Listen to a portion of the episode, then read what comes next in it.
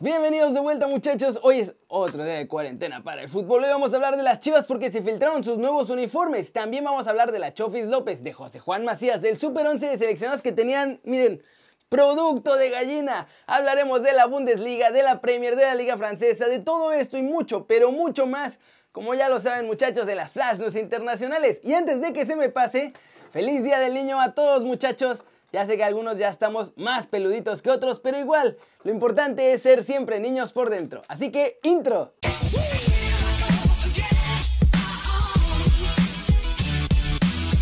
Y arranquemos con las chivas y sus nuevos uniformes porque van a renovar por completo su guardarropa, mis chavos. Muy, muy buen estilo que van a traer la próxima temporada con tres equipaciones, local, visitante y la alternativa esa es un poco rara. Empecemos con la de local que es bastante tradicional muchachos, será la clásica roja y blanca y en esta ocasión vuelven las franjas rojas también a los costados, además de que el tono que usan actualmente no es tan oscuro y el nuevo sí va a ser azul marino marino. Los vivos en azul van a ser más pequeñitos y también a diferencia de lo que tienen ahora van a tener mucho menos azul.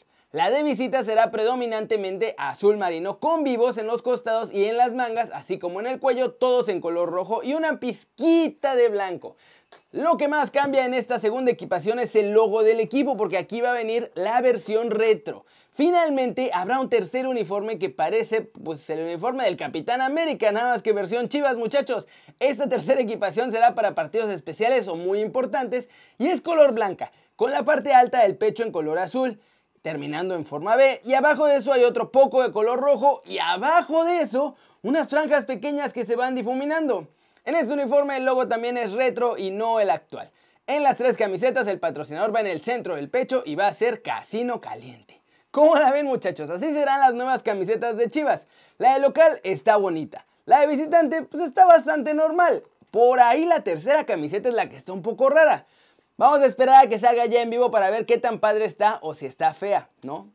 Y ahora, vamos con noticias de la Chofis López porque pues, ya ven que nuestro chavo no ha dado el ancho desde que debutó como esa gran promesa de Chivas que parecía casi casi Messi mexicano y la tal. Bueno, agárrense porque la próxima temporada dice que todos lo tendrán en mente. Estas fueron sus palabras. Se van a acordar de mí. Mi meta a corto plazo es prepararme para el regreso. No me gusta hablar de todo esto, no tengo idea. Siempre me he preguntado por qué me atacan, pero no tengo problema. Al final de cuentas siempre va a haber críticas. Siempre se dejan llevar por los chismes o un comentario malo. Así es en Chivas. Yo me enfoco en trabajar y no pongo atención a eso. No puedo decir mucho, es algo que no le va a gustar a muchos. Otros van a ser muy felices. Es sobre eso, pero no puedo decir más. Pronto se van a dar cuenta de algo que va a crear mucha polémica.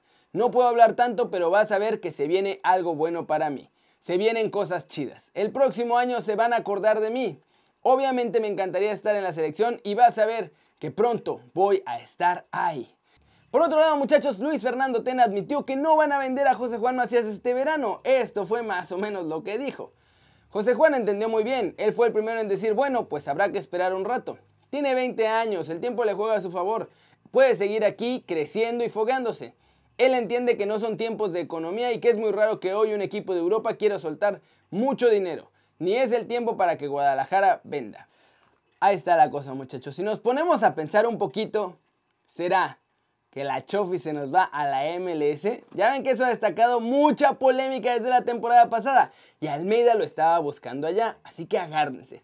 La otra es que se vaya a América o al Atlas, que eso también causaría polémica, pero por ahí me suena a que se va a la MLS. Y vamos con otro mini especial en el video de noticias de hoy muchachos. Vamos a hablar de los seleccionados que sí tenían pelotas, que eran rudos, que esos tenían orgullo, garra, no se achicaban ante nadie muchachos. Este, este es el Super 11 de jugadores con más huevo. Ya saben qué, en la historia del tri. En el lugar número 11, muchachos, tenemos a Chon Chon Chon, Javier Chicharito Hernández. Así como lo ven ahora de influencer, Chicha es de los que más ha peleado por lo que quiere dentro y fuera del campo. Y nunca se achicaba ante ningún rival, ni defensores de la Premier, ni nadie. En el lugar 10 está Claudio Suárez. El emperador tenía un carácter tremendo. Y eso que siempre parecía estar sereno en el terreno de juego, ¿eh? En el lugar número 9 voy a poner a Osvaldo Sánchez. No tanto porque fuera pleitero, pero en 2006 su padre falleció durante el Mundial y con todo y eso se fajó bajo los tres postes del arco del tri. En la posición número 8 vamos a poner a Luis Miscleiro Hernández. El matador siempre será recordado por esa melena dorada, pero sus segundos tiempos maravillosos en los que nunca se rendía en Francia 1998. En el lugar 7 está Fernando Quirarte. El sheriff era bien duro cuando era jugador, ¿eh? En la posición 6 vamos llegando ya a los rudos de verdad y está Luis García. El doctor ahí como lo ven todo divertido, ahora era un absoluto guerrero, le encantaba pleitear, se ponía al tiro en las canchas y en una de esas le costó al Tri la eliminación en 1994. En el lugar 5 está Tomás Boy. El jefe es un verdadero capo. Soltaba leña, mandaba en las canchas, hacía lo que quería. En el 4 está Gerardo Torrado, uno de los mayores luchadores del Tri por muchos años. En el 3 está Ricardo Peláez. El ahora directivo de Chivas siempre ha tenido la mecha bien corta, muchachos, y le gusta el trompo, ¿eh? En el 2 tenemos al Beto García Aspe. ¿Quién no lo recuerda como el capi de la selección? Nunca se achicó con nadie, defendía a muerte a sus compañeros, tiraba leña. Pero el primer lugar es sin duda para Cuauhtémoc Blanco. El tío Cuau sí tenía y los tenía bien puestos, muchachos. Golpes a rivales, burlas, el legendario puñetazo en el tres veces histórico puerto contra Faitelson. Este es el jugador con más bolas en toda la historia del trillo, creo, ¿eh? ¿Cómo ven el listado? ¿Coinciden conmigo? ¿Quién me faltó o quién me sobró? Y ya rapidito vamos a terminar este parte nacional, por así decirlo, con el resumen de los mexicanos en el extranjero, porque otra vez hablan maravillas de Raúl Jiménez, pero lo sorprendente es que también hablan maravillas de Alan Pulido.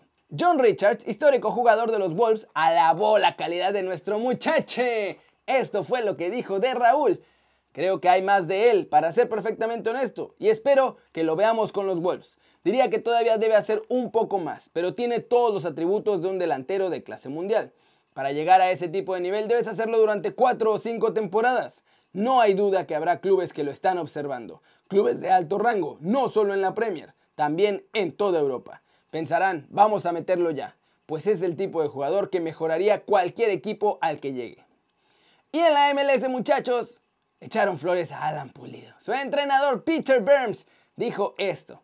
Solo fueron dos partidos, pero si ves lo que hizo en la pretemporada y en esos dos juegos, ya sobrepasó nuestras expectativas. Estamos muy felices con él. Tiene una fantástica personalidad que se adapta a la cultura del club y del equipo. Eso ha hecho su transición muy rápida. Y bueno, muchachos, ahí está la cosa. Nuestros delanteros brillando, lo de Raúl ya no es sorpresa, lo de Adam Pulido es increíble que con dos partidos ya superó las expectativas en la MLS, así de fuerte está el nivel, ¿eh? Flash News, el Atlético de Madrid femenil regresará a los entrenamientos el próximo 11 de mayo. Mientras tanto, Charlín Corral ya está a la espera de indicaciones de su club para unirse a estos entrenamientos y hacer todos los test necesarios. La Liga de Fútbol Profesional de Francia ya aceptó este jueves la orden del gobierno de dar por terminada la temporada 2019-2020 y van a tener campeón al PSG, que lideraba la tabla cuando se detuvo la competencia. La Liga Nacional de Honduras también terminó este miércoles el clausura 2020, esto debido a la pandemia causada por la enfermedad del murciélago, y decretaron que no va a haber ni campeón, ni ascenso, ni descenso. No existió esta temporada, muchachos. Y vamos con los que sí regresan. Es esencialmente oficial, muchachos. Vuelve el fútbol español y la Bundesliga. Y no solo eso, vuelve ya la próxima semana. Ya vamos a tener actividad de clubes, por fin. El Consejo Superior de Deportes, el Grupo de Tareas de Impulso al Deporte y las autoridades de sanidad en España ya dieron todos el visto bueno. A partir de la próxima semana, muchachos, los equipos vuelven a entrenar. Todo empieza el 4 de mayo. Antes, eso sí, tienen que hacerse los tests para comprobar que nadie está contagiado y que todos están bien. En cuanto a estos tests, van a ser los servicios médicos de cada club los encargados de realizarlos. Ya tienen la autorización de todo el mundo para hacerlo. Y bueno, la cosa no es tan inmediata, pero ya está el plan para arrancar el trabajo. Primero lo primero, entre el 4 y el 5 de mayo van a inspeccionar y a desinfectar todas las instalaciones de todos los clubes. Luego el 6 y 7 se van a realizar los tests a toda la plantilla, al cuerpo técnico y a los empleados.